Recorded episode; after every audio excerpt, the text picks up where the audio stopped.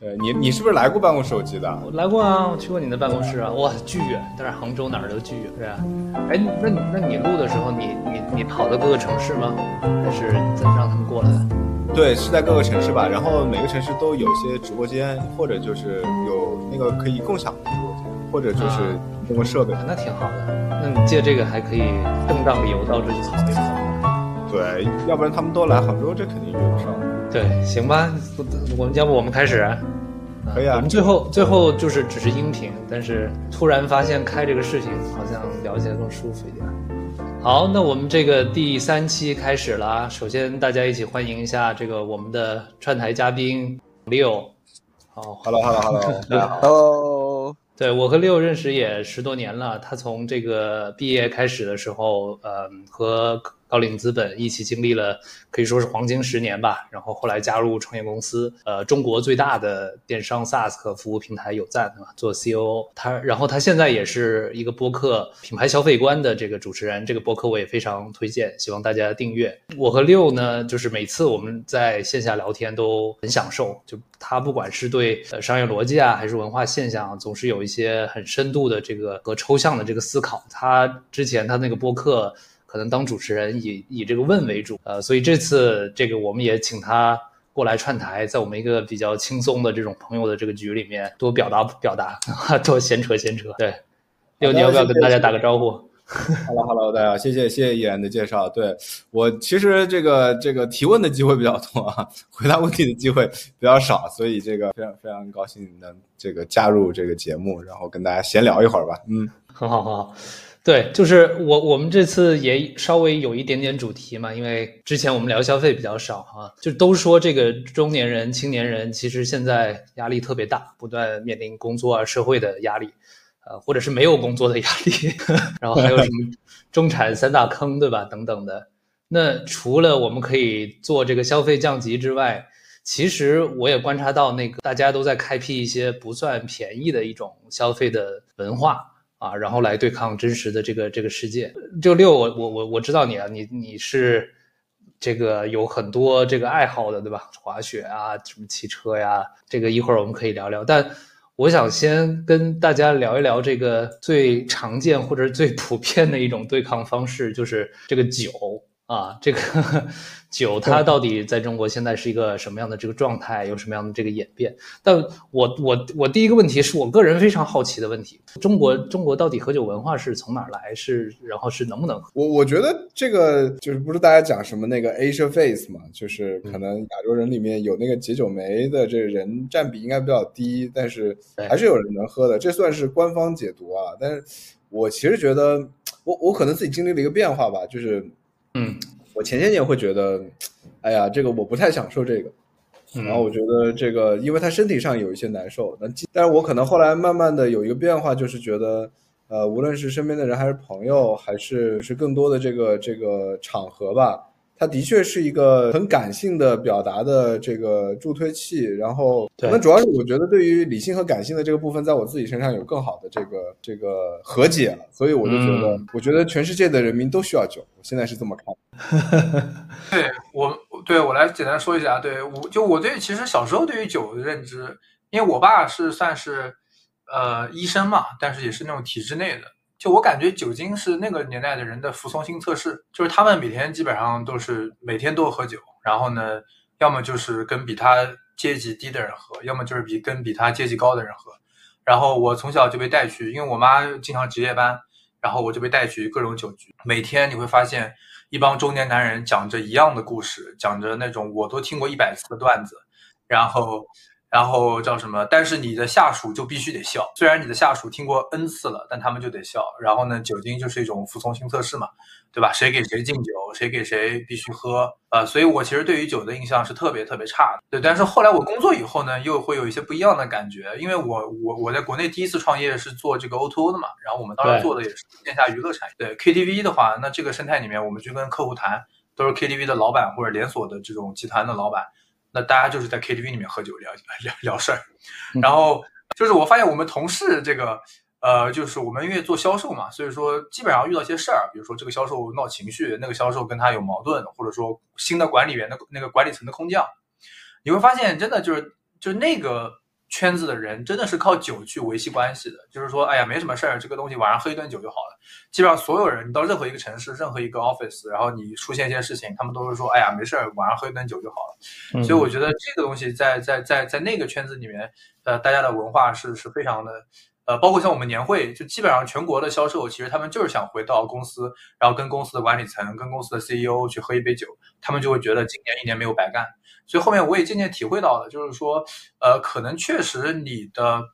我不想说阶层吧，而是说你的消费能力，或者说你的这个生活的环境越偏西方化，或者说越偏一线城市，可能你对于酒就没有那么依赖，但反倒是可能娱乐设施、社交环境更加贫瘠的。呃，这些这些这些群体，他们可能通过酒去维系关系，是一种最简单的方法。是是，这些还是找一种社交的这个感觉哈。我记得刚刚进社会的时候，这个这个 Jason，咱们当时其实喝酒也没有那么多，对吧？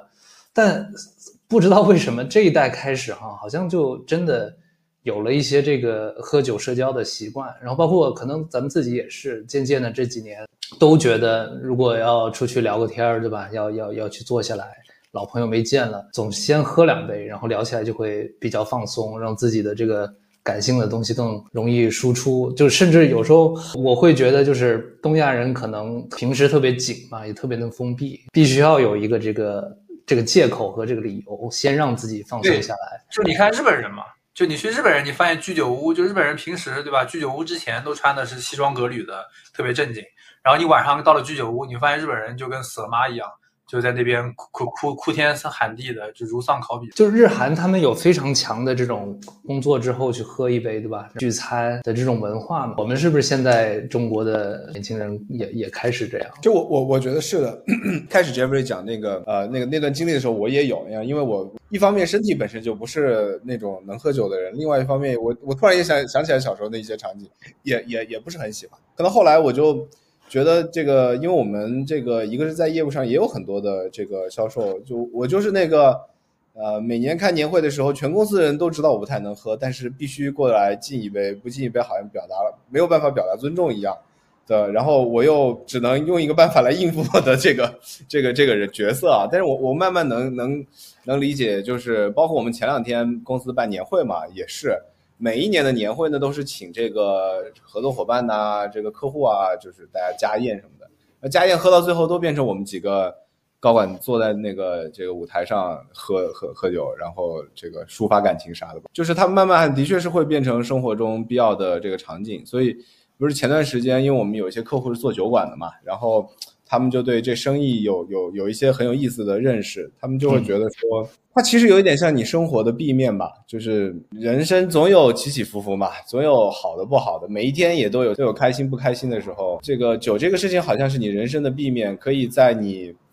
对这个世界和对这个生活没有那么乐观积极的时候，它能给你一个抒发的通道。对，所以我觉得还是蛮重要的。特别是对于今天的年轻人而言，那期我听了啊，跟跳海的，我觉得特别特别好，推荐大家也去听一下。对这个 Leo，你说到这酒馆，我就觉得很有意思，因为这也是这几年就出来的比较多的这种形态嘛。刚才你说，因为酒本身可能平时我们各种场合可以是一个社交的这个方式，但去酒馆好像又有一点不一样，就好像在一个酒馆这种。可能这个对年轻人更适用啊，在这种社交场所，呃，一方面能放松，另一方能像你说的有生活的这个 B 面，然后可以做另一个自己，是吧？就他们好像还有一个就是兼职打酒师的一个，对这个这个东西，我其实一直挺好奇的，就是为为为什么会有这个心态？大家为什么想去做一个这个兼职打酒师？啊，我我我觉得这不是这个你说中年三大坑吗？那还有中年人的这个做生意的三大坑呢？开咖啡店。这个酒馆和这个开个花店，对吧？对，大家好像都有这种呃这个愿望和心理的这个需求，男性女性都有。对啊，对啊，我觉得我不知道你们，我我自己也都想，哎呀，什么时候不工作了，或者是我们 even 想过工作的时候，我们是不是在公司楼下开个自己的什么 whisky 的 bar？我应该有两个同事已经开了酒馆了，然后有两个曾经的同事开过咖啡，在在开咖啡店了。就为什么这种这种 B 面的这种需求这么的诱人？不是，就是因为你们这个，就你们这些圈子里面太物欲横流了，太太卷了，然后太高大上了，然后这个时候人会想回到自己那种纯真的那种。因为我觉得，就女孩子就想开一个咖啡馆嘛，男孩子就想开一个酒吧嘛。我感觉这种东西就是从小我们看那些什么，呃，什么张爱玲啊、安宁宝贝啊、什么郭敬明啊，反正就看这些东西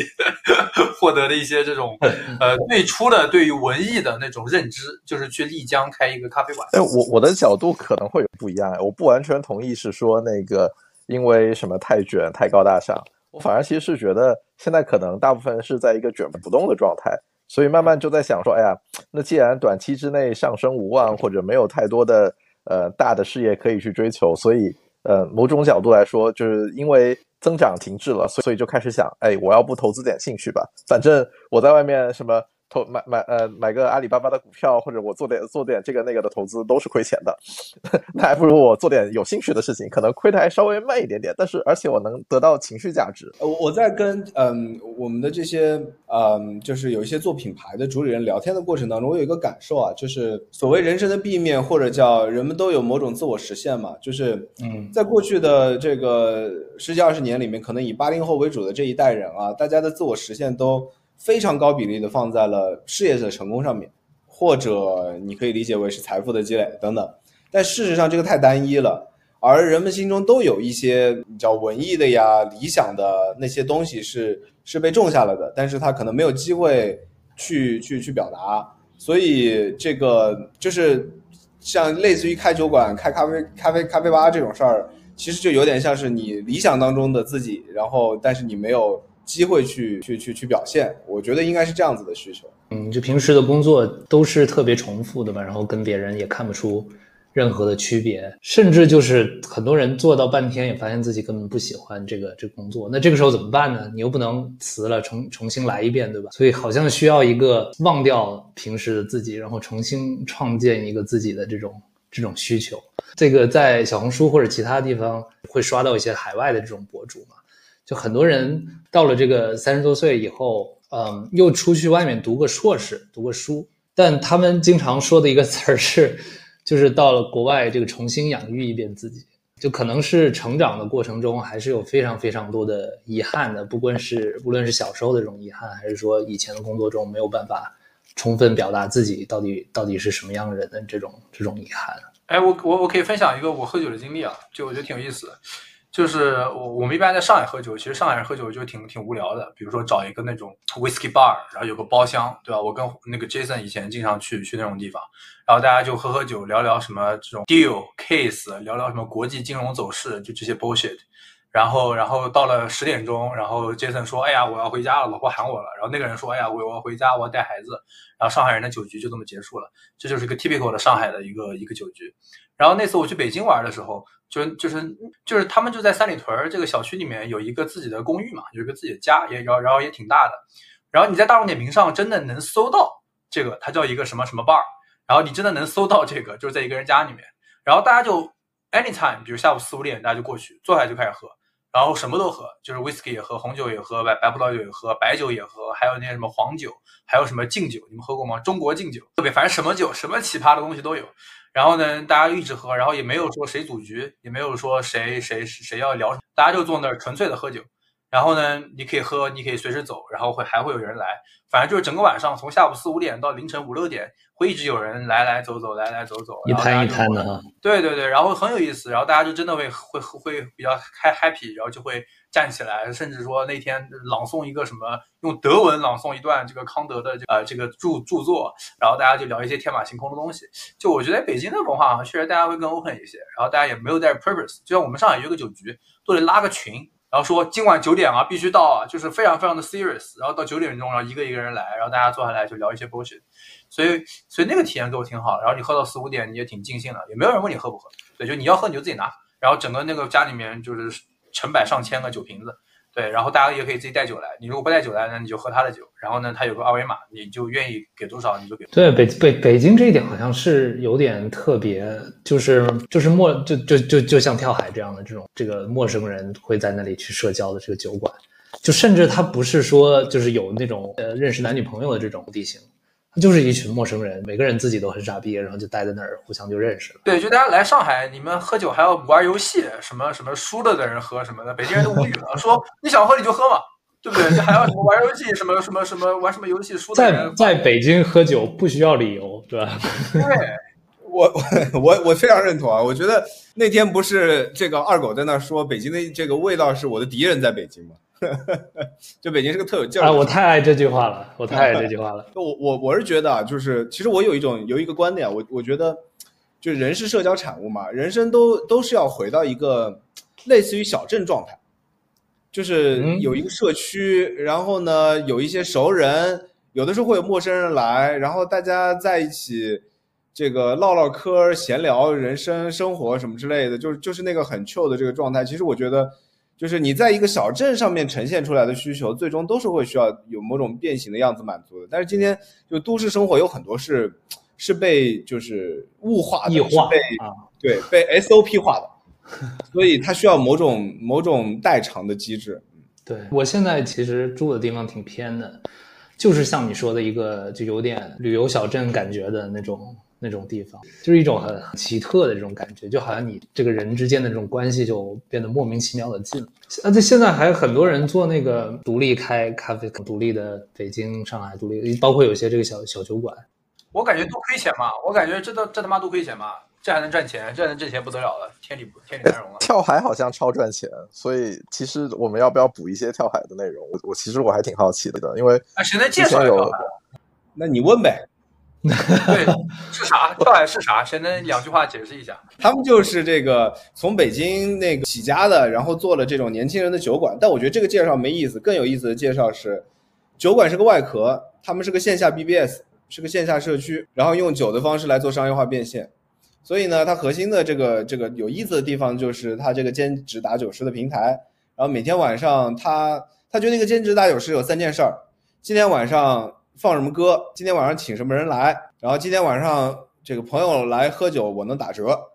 自己喝酒免费，就是三件事儿。就你开一间酒馆，就是这三件事儿。所以呢，他就发动了周围的这些社交这个这个达人，然后这个来做兼职打酒师，然后把自己的朋友带来。然后每天晚上办各种各样的主题的活动，今天可能是律师圈的，明天是投资圈的，后天 Web 三点零啥的。应该核心这些人是兼职对吧？所以其实是不同的圈层的人，其实会去组织活动，然后在那里。你可以理解为他们有点像把微信群的群主一个一个请过来，当今天一天的打酒师，然后有一点点激励，但核心其实情绪价值远远大过那点钱吧，因为。我们可能都我我我也想挺想去的，我们也在报名，这肯定还有很很长的 waiting list。这这挺酷的，就是大家不都想有一个 B 面吗？想开个酒馆、咖啡馆之类的，它完全降低了这个门槛，对吧？你你你不用真的开，对吧？你就你就是过来一下就就兼职一下就行了，然后你你要的那个场那个面儿都有了。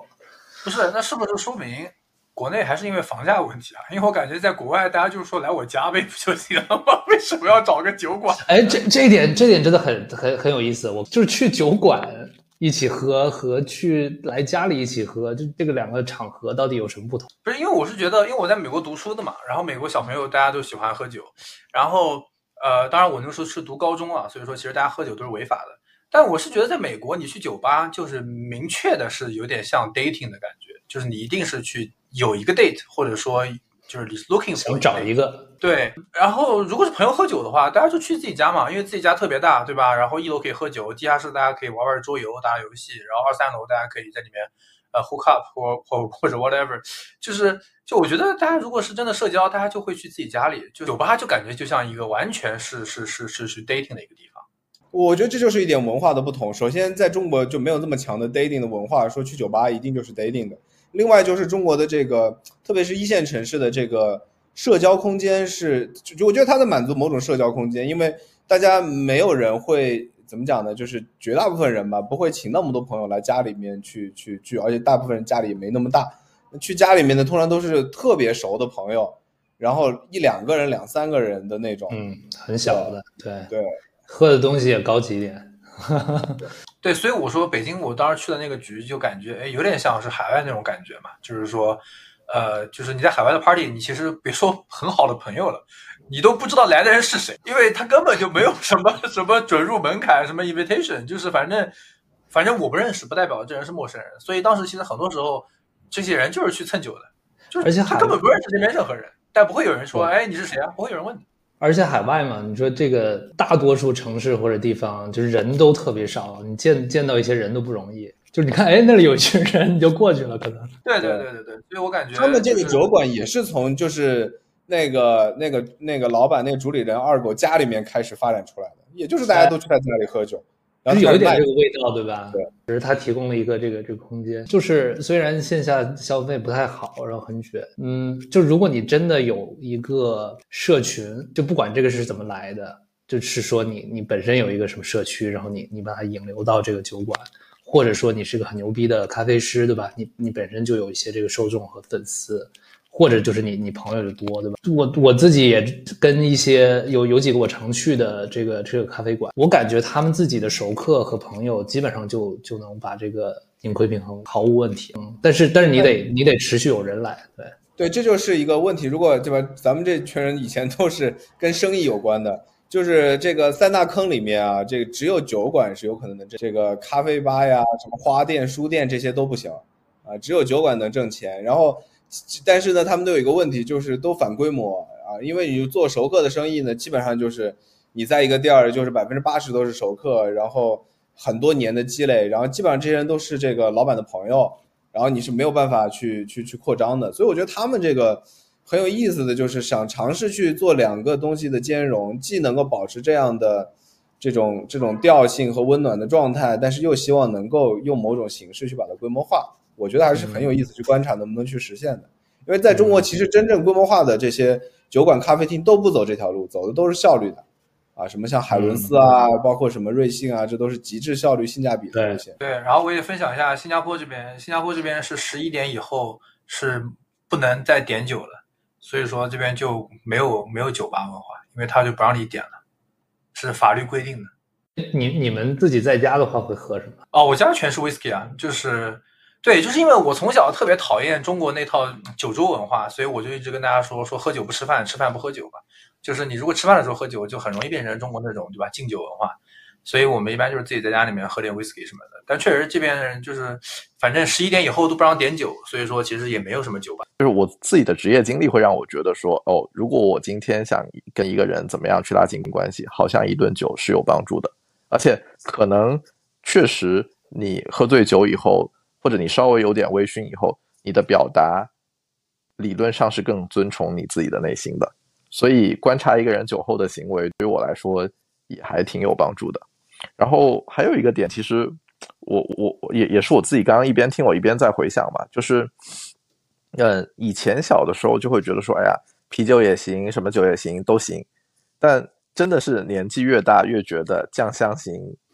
白酒、茅台就是香，因为你就是喝完了以后，你第二天醒过来，真的是一点感觉都没有。然后哎，那你自己也会？我自己。会，而且我现在其实如果能让我挑，我一定就优先喝酱香型白酒。然后，哎，Jason，你你知道我我是从什么时候开始感觉到其实主动喝或者跟朋友需要喝这种东西？在上海的时候，James 拉我们去捷克的酒窝，哦，太记得了。对，那个是当时可能全上海第一个精酿啤酒的酒吧，门门面很小，破也挺破的，但确实他当时是可能国内，我觉得说不准是第一批引进精酿啤酒的一个哥们儿。然后他就每周六只开一个下午，就是下午到晚上吧。然后经常性的遇到他不喜欢的客人，就属于那种，哎呀，我们打烊了，我们打烊了，就开始赶人。老板非常非常有自己的个性。对。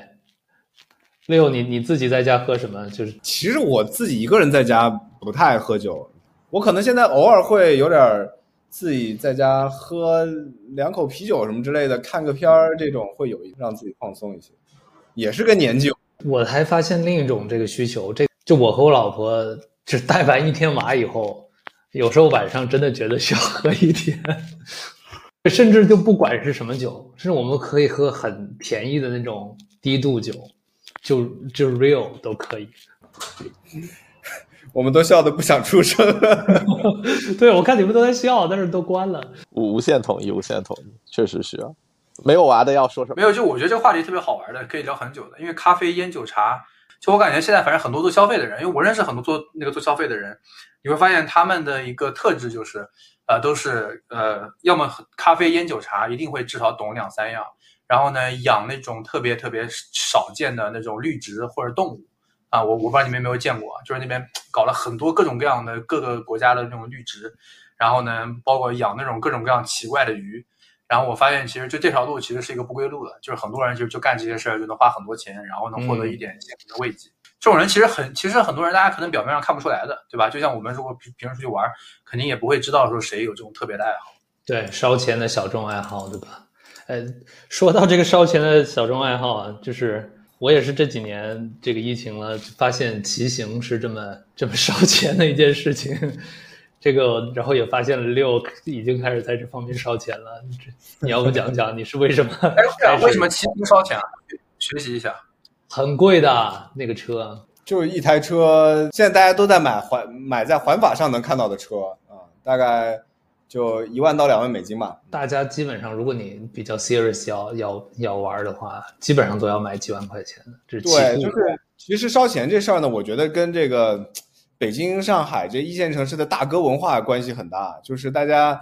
这个这是中年人的包，我跟你们说，就是这个你一起出去骑行，然后看你买的车比我的车好，比我的车轻，比我车便宜，那就不行，那这肯定不是我的腿不行，那一定是车不行。我已经憋不住笑了，我真的不用闭麦，不用闭麦。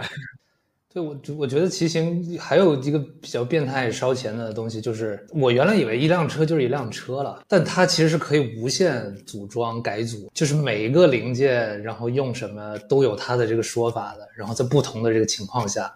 啊，你就经常不断的互相去适配，这个这个零件的钱可能最后花的比车本身钱还要多。它其实就有点像那个电脑组装，所以基本上入行的时候，为什么现在车越买越贵呢？因为行内的人都跟你讲要一步到位。要要一次第一次买最贵的车，因为这样是最省钱的。这个说法都这样说啊，你也可以理解为是话术，就是啊，因为有很多人就是从比如说几千上万开始，但是这就是个不归路，你就会一直换，就因为它总体换的逻辑就是要轻，就越轻越贵啊，所以这个后来我就在想，那还不如自己瘦点儿，对吧？你瘦个十斤，你知道到后来这个。每轻两百克，他差不多得花一万块钱。对自己狠一点，对人瘦两百克还是很容易的。就是，你你说到这个瘦，我我已经打那个斯美格鲁泰德了，打了有几乎可能三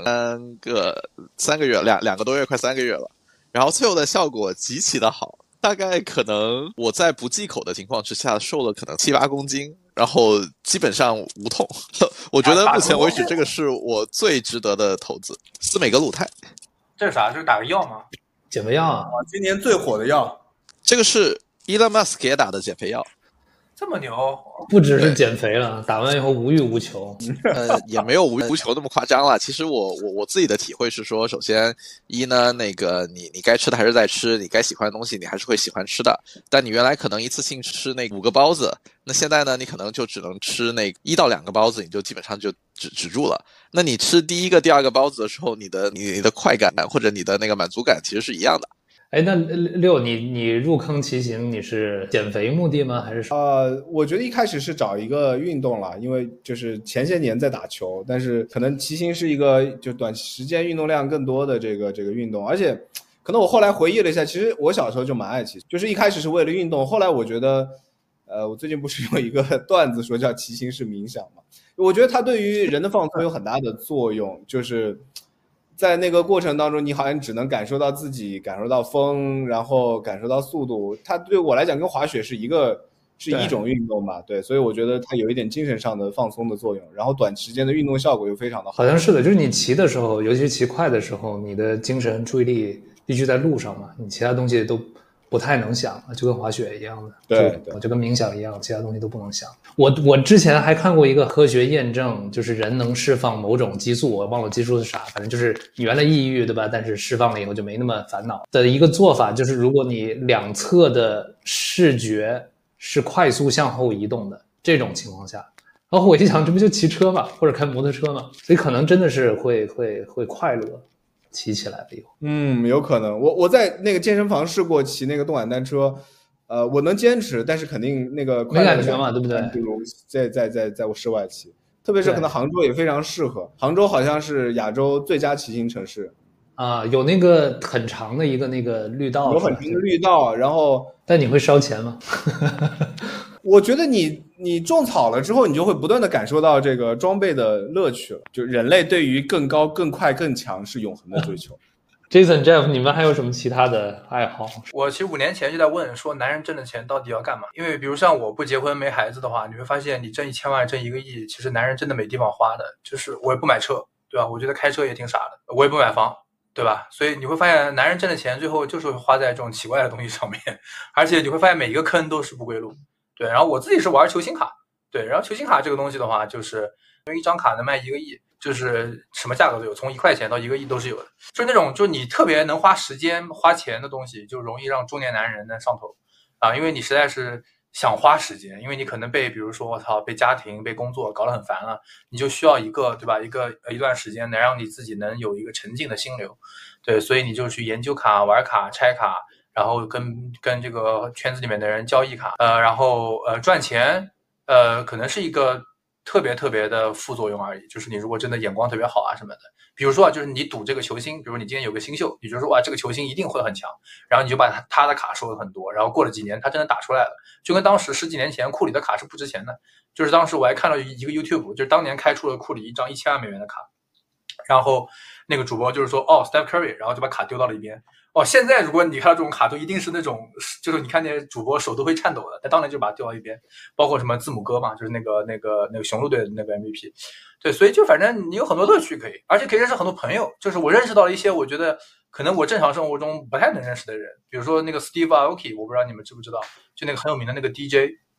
青木 DJ 嘛，Steve Aoki 特别有名。然后我跟他认识就是因为他有一张我想要的卡，我有一张他想要的卡。对，然后我们俩就聊上了，然后后来后面关系也很好，包括还有那个 Ian Potter，就是那个高尔夫球的那个名人堂，你跟他换过卡啊？对对对，就这些都是的，这些都是的，就是包括什么 Logan Paul 这些，就是大家都是玩卡嘛。Ian Potter 给我寄了很多他的球具啊，他的 T 恤签名 For Jeff 怎么怎么给我寄了好多。哦，什么卡呀？是哪里出的什么卡？就是哦，那我得给你科普一下球星卡。对对对，球星卡就是什么？什么都有的，就是比如说篮球、足球、棒球、冰球，然后 F 一，我主要是玩 F 一，然后还有什么什么，包括什么 Black 什么那个什么 Black Pink 吧，什么什么 Pink 的，我不知道。Black Pink 也有卡。对，Black Pink 也有卡。然后宝可梦，宝可梦是很贵的一个赛道，对对，宝可梦就几这个几千万、上千万的卡。这是哪个什么地方出的这个卡呢？呃，就是它会承包给某一些公司，就比如说篮球就是 Panini，然后那个呃棒球、足球就是那个 Fanatics。呃，Fnatic 你们应该知道吧，也是高瓴投资的。对，呃，By the way，那个 Panini 它应该很快他的 NBA 的球星卡也要到期了，也还是给 Fanatics，所以 Fanatics 现在是应该是美国最牛逼的一个卡公司，呃，卡公司，呃，对，Fanatics 也是挺有意思的，就是那个他们基本上垄断并购了所有的这些这些公司。然后我跟他们其实 zoom 挺多的，对，然后他们也会有一些 private dinner 啊，比如说像下个月在澳门十一号会有一个这个 international car show，然后他们也会过去，然后请一些 big collector，然后大家一起过来去去分享交流。反正就是你能通过这个东西认识很多，比如像 Ian Porter 这种，是这样的，Ian Porter 给我发了一个这个 IG 的私信，但是因为他他我没关注他是陌生人，所以我压根就没收到，所以他就一直给我发，然后我就一直我都没点开，因为我看头像是个中年男人嘛，就你看不出来他有多少粉丝的，你看出来是个中年男人，你就。我就不会点嘛，对。然后后来我点开发现说，哎，这人打高尔夫的，但我不打高尔夫嘛，我就问我朋友，我朋友就说，What the fuck，就是怎么怎么，对，因为他的他儿子也玩卡，所以说他儿子有一些很想要的卡，然后我帮他搞到了，其实就是这么一个交换的过程。六静音了以后，已经说了很多句 What the fuck 了，这就是莫名炫耀了一波啊！欧巡赛的这个常青树啊，可能拿了不知道多少个冠军了。我到现在都不知道他打的怎么样，对，真的不知道。就 like，但是他跟我前前十这种，嗯，所以我觉得挺有意思的，就是通过一个 hobby 可以挣钱，对，就是卡买卡是真的是暴利的，就是过去三年卡的价格的上涨比比特币都要高，啊，哎，就是真的是这么夸张。就是刚才我们讲了这么多文化现象，也许是有两类吧，就是一类是比较少见的，像像集卡呀这种东西，可以可以真的去赚赚钱。其他的，你们觉得可以真的就能真的成为或者出现一个稳定的商业模式吗？如果你真的是要往文化的连接的这种社区的感方向去走，就会很难。我我其实觉得啊，就是嗯，如果你对那个事情有这个需求，那你是的，就是一就是一群人当中的某一个代表，你尝试用某种模式去满足这样的精神需求，它都是可以赚钱的。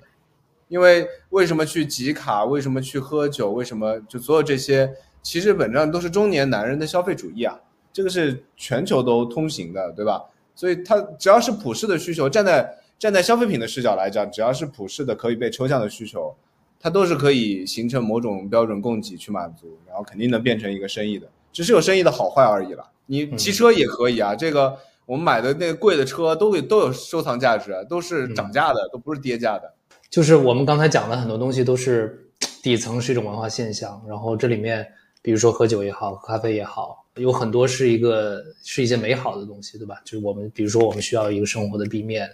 比如说我们需要和人前这个这个去去做一些这个连接，去被理解，或者比如说骑行它本身是一种冥想很放松的方式。它本身这种美好的东西是不太挣钱的，在这个之上依托的东，不管是卖酒、卖这个车，然后还是集卡，到了这种物化的东西了以后。有些东西就变味儿了，有些东西就会变得更邪恶了，你就开始开始攀比啊，开始嫉妒啊，或者开始这个东西变成一个社交货币了。就美好的东西，就是那部分是不赚钱的，但是可能是开始有这个东西的理，但邪恶的那一部分，七宗罪的那种东西，最后都是留下来去赚钱。我我可能不把它理解成邪恶，但我倒是对这个事儿有一个观察。我觉得我们拿一个运动品举例好了，就是比如始祖鸟或者 Lululemon，对吧？就是真的就是他 hardcore 的那个群体。是非常专业的，然后他塑造了这个品牌的文化，但是这些品牌最后出圈，真正的销量百分之八十都不来源于那些 hardcore 的用户群体，这是背后就是在想说，就是人们向往美好生活的需求是普遍的，但是真正能过上美好生活的群体，它肯定是少数，所以你做个东西真的是满足像 Jeffrey 这种，对吧？这个 hardcore 集卡的群体，这肯定也不一定能挣钱。但是有多少人想买卡不一定买得到，它周围的衍生品，它它它周围延伸的那些价值，可能才是这个事儿最后能成为一个生意、一个规模化生意的必要的条件。这个是有非常非常多的案例的。对卡，真的就是你会发现百分之九十八的人是血亏的，因为卡本质上是赌博嘛。因为卡的来源是来自于这个开开盒子嘛，你们可以给人开盲盒，然后你像现在基本上帕尼尼他卖卡的话，这个一盒卡。几万的、几十万的，包括比如说你买当年 LeBron James 那个 Rookie Year 的，是四五百万的，那他的那个预期的收益是百分之九十亏损，对，所以你就会，所以我们有卡的人都是别人开出来的，所以如果你 trade 在这个 secondary market，你是很难亏钱的，因为就是你买了是一个市场价，那涨跌市场决定嘛，所以它不会出现那种特别大的波动会亏损，呃，而且因为市场好，所以它一直在涨。但如果你是从一级市场说去开出来的人，那一定是血亏的，百分之九十都是亏的。所以这个市场非常大，就是因为有一帮人喜欢赌，然后有一帮人喜欢什嘛，就赌玉石嘛，就是。对对对对，就是赌石嘛。对，所以大部分人都是亏的。哎，呃，刚才我们讲的这种。人类的这种美好状态，对吧？就是可遇不可求，然后不可持续，也不可大规模存在的。就比如说这个六，你你跟跳海二狗聊的时候，有很多很很美妙的东西，对吧？就比如说有些人在那儿就拍了个电影，有些人在那边遇到了自己的这真爱，这种毕竟是少数的人。然后这种状态，这种美好，它更多的好像是一种期望吧。最后我们都是向往这个美好的东西，然后买了一个这种向往。对对，我我觉得可能这就是在。可能所谓的中产群体，大家对于物质的生物质的这种这种生活或者物质品吧，已经已经需求都被满足的情况下，你所有的消费或者大部分的消费行为吧，都是为了去响应某种精神需求。哦，我不是前段时间还去呃跟阿那亚的这个马云聊了一会儿，然后我其实还聊了一些别的品牌，其实大家都会有类似的这个。这个评价和感受，你像阿那亚，它其实就是，它相当于百分之二十的这个业主构建了一个非常理想的精神社区，对吧？就是大家都互相熟人社会认识，要有一个温情脉脉的这个人世间，对吧？然后生意百分之七八十都是游客去那消费，啊，消费这样的场景，消费这样的就是向往的美好，这其实也是非常相似的逻辑。所以我我看到很多类似的，就是。在中国的中产阶级的消费品，它都有这样的特征。对，就说到这儿啊，虽然买来的不一定是美好。但是这个花掉了呢，总比投资亏了好。对，总比这个投资亏了好。这个我这个最近我们也看到好几个这种这种事情。